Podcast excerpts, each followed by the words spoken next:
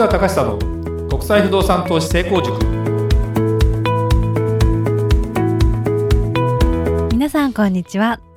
市川隆久の国際不動産投資成功塾ナビゲーターの吉川良子です。この番組は株式会社国際不動産エージェントがお届けしております。市川さんこんにちは。はいこんにちは。国際不動産エージェント代表の市川隆久です。えー、っとね良子ちゃん、はい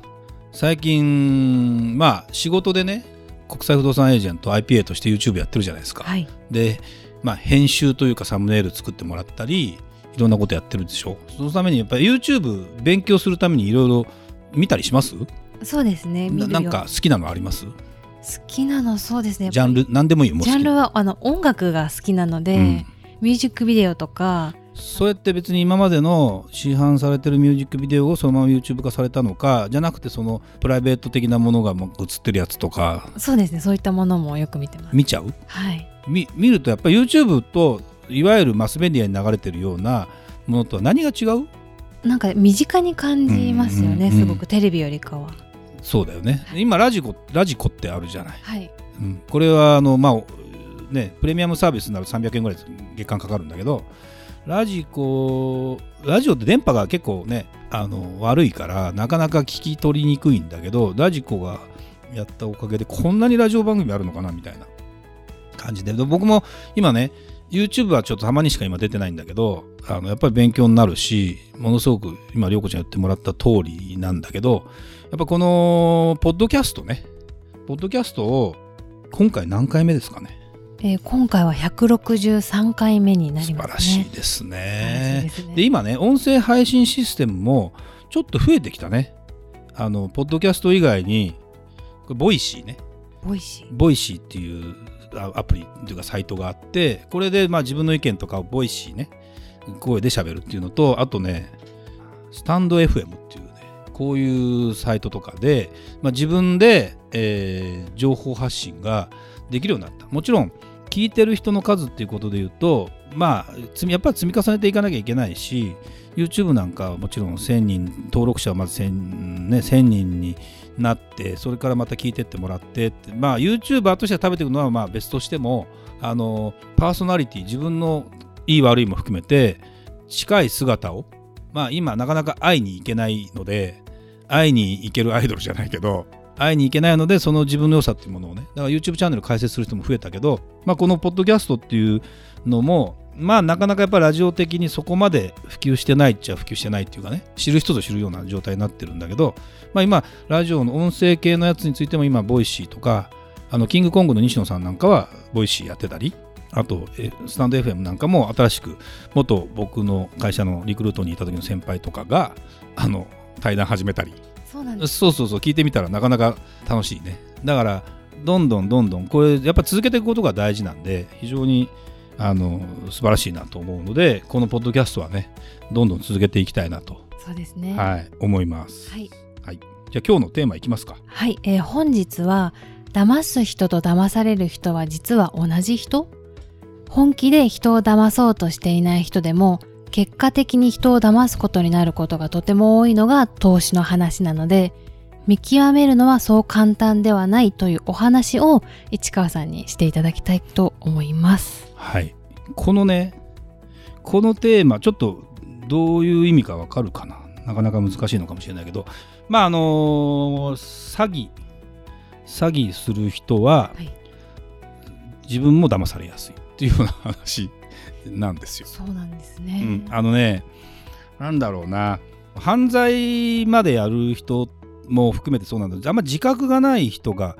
多くて本当に騙そうと思って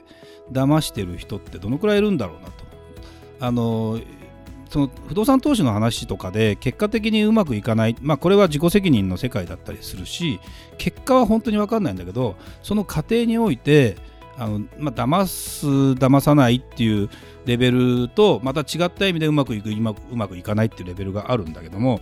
騙された的な話とかあの、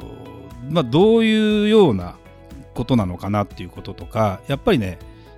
あれですね僕ほらこの海外不動産投資の話をしてるでしょ？そうするとお客様でやっぱりあの僕のところにたどり着いてくれたお客様で割と多いパターンがですねやっぱ過去騙された経験もあるよと。過去騙された経験もあるからあのやっぱり人を見なきゃいけないよねということで、えー、まあ、ある人の紹介で、えー、僕が紹介してもらって結果的には僕は騙そうともしてないしそれが結果的に騙される形に一番遠いところの話まで見越した形で紹介もしたり物件の案内もしたりっていうことまで考えて想定してやってるんですよ。これはあの、まあ、最終的にもちろん自分が投資したらどうなるんだろうってことも当然想定しながらやってる話ででその中で自分がお勧めするものしかやらないっていう中で、まあ、前のポッドキャストで話したと思うけどその、うん、パッと見いい話しかないっていうのは大体疑ってかかれみたいな話はよくある話じゃないですか。はい、ででね喋ってる人その話を喋ってる人っているでしょ？で本気で騙そうと思って喋ってるかというとやっぱり最近僕がずっと見てて思うのがそこはないない人の方が多い、うん、悪気はない。悪気はないんです。悪気がないけどあのー、想定レベルが甘い甘いのね。だから結果的に話が違うじゃんと言った時に逃げる人が多いのよ。割と。でねこれはまあ騙すってそれを人は総称して騙されたとか言う言うわけ騙した騙されたっていう話とは実は僕は違うんだろうなと本気の意味で騙すっていうことで言うと例えば裁判で言うと詐欺罪が成立するみたいな話になるんだけど詐欺が罪が成立、まあ、ちょっと専門家じゃないんであのこない言葉の言い回しがちょっと不備があるかもしれないけど基本的に詐欺罪が成立するかしないかはその時に騙そうと思う意思があったかどうかで決まると。で、その方が分かりやすいんですよ。だってさ、最初からさ、カモ、カモにして引っ掛けようぐらいの話だけど、本当にその詐欺罪を成立させるって結構難しいらしくて。だから、もし、まあ、人にお金を貸してとか、借りてとかっていう話も一つだし、何かの投資話があるから私にお金ちょうだいよっつって、それが結果的に悪意を持ってなくないのが一番裁判しても勝てないっていうか、うん、だってこの人は私もそう思ってなかったですからっていうのは結構思っててでそうすると結局だまあ騙された方が悪いということよりも、うん、やっぱりねなんで人は騙されるのかだって騙されたいと思わないよね。思わないですね。うん。でも騙されたって話ってまああんまり言わないケースもあるかもしれないけど巷には結構あるなっていうイメージは湧くよね、はい、その時になんでこんな話にやっぱなるかっていうとやっぱね騙そうと思ってないんですよ大半の人は。だけどそれって騙したのと同じじゃんぐらいの話のレベルって 結構いっぱいある。でなんでかっていうとねあの、まあ、いろんな最近なんだろうな特にこの SNS の時代で YouTube とかいろんな人の前に出やすくなりました。で時間も変な話かかんなくなりました。で集客がある意味うまくいった人に関して言うと売ってる商品に興味はないけど自分がこれで稼げると思ったら商品を入れ替えてでもどんどんやろうという人がいるわけですよ。でこれは別に世の中的に言うと否定する話じゃないというかでも僕的に言うとそこのプロフェッショナルとしての立ち位置でその今度投資家なりお客さんなりに物事紹介してほしいなと思ってるんだけどそこを世の中の人はねあんま考えてないってことが最近僕も分かってきたというみんながみんな経験を積んでここに関して私はプロフェッショナルですよっていう人が喋ってるかというとそうでもない。なんでかっていうとなんだろうな。喋るのが上手い人だったらできちゃうね。下手な人でもあの、まあ、できちゃうと言っちゃなんですけど。でそでそこに対して想定をしてないっていうことが起きた時に後になって気がついとこの人ものすごく軽く考えてるねと、うん、それが結構やるせない気持ちになるんですよ。でねこれそこまでは絶対に人は見抜けなかったりするんだね。なんでかというと最初に会って話して、まあ、例えばご飯食べましょう食べてで意気投合してとかこの人すごいなと。思ってで自分の目にも狂いないと思ってでとりあえずやってみました。で、えー、うまいことずっと言ってるけど何かのきっかけで話がコロコロと崩れていった時にえー、この人こんなこともしてたの？みたいな話になって一気に何ていうの？見方を変えてしまうっていうケースってあるでしょ？これは別に人間関係においては常にあるし今後もずっとあるしだけどこと投資ってことになるとお金が絡むじゃない。でお金が絡んだ時に最終的にはやっぱ自己責任で泣き寝入りになるんですよ普通になると。でまあ別に僕は泣き寝入りになること自体がいい悪いとかってことを言ってるわけでもないしででもね要は投資をするということで考えた時に気をつけなきゃいけないのは本当にこの人は本物ですかっていうことを見抜くしかない。で、えー、どこのレベル自分が想定してるレベル以上にえー、後々大丈夫なのかそうじゃないのかっていうことなんかも金額の高に高っていうのはその大きさねに応じて理解しておかないと。まあまあこのぐらいは別に消えちゃってもいいやと思うような金額だったら別にその人のことをそこまで追求することもないんだけどこと僕の世界だとお金が何千万か下手すると何億とか動くっていう世界だったりするから本当に気をつけないとまずいなと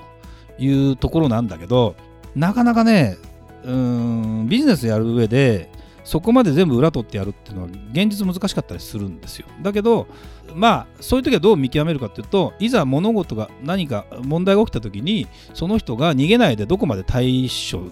する気持ちがあるかっていうことしかないんですね。でそうなってくると結果的にこのね騙す人と騙される人っていうのはが同じ人かっていうことをもう一回戻るとねそういう時に、えー、よくあ結果的に騙したなと言われる人っていうのは騙されてるケースも非常に多いんです。でヒントを言うと私こういうことで騙されましてねって話をネタにしてセミナーとか喋る人とか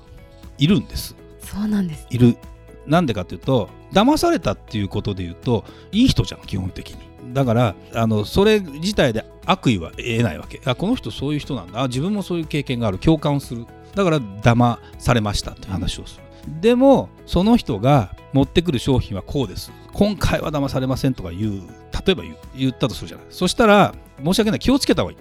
あのねまた同じことなのこのさっき言ったように騙される人は結果的に騙してるということが多いという。そこが非常にこの世界を見てて思う。で特に投資にまつわる話って不動産投資だけじゃない。最近いろんな投資話の世界とかに首を突っ込んでまあ話をしてると本気であね、本当に騙そうと思ってる人の話じゃないよ。わざわざ1時間、2時間使って、一生懸命喋って、前も話したけど、ありえないだろう、こんな話って思うけど、この人的に言うと、ありえなくはないんだな。なるほど。うん。だからね、そこら辺を、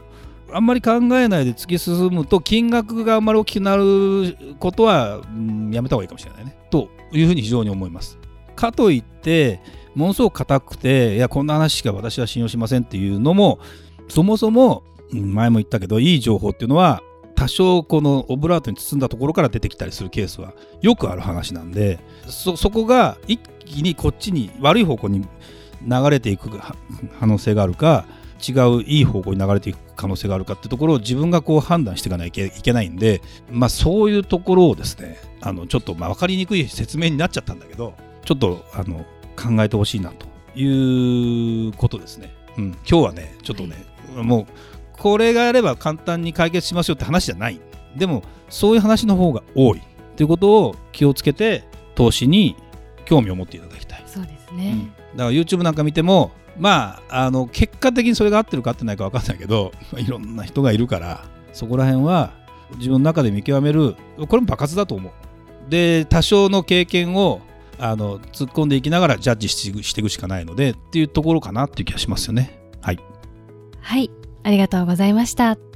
それではまた次回お会いしましょう。ありがとうございました。ありがとうございました。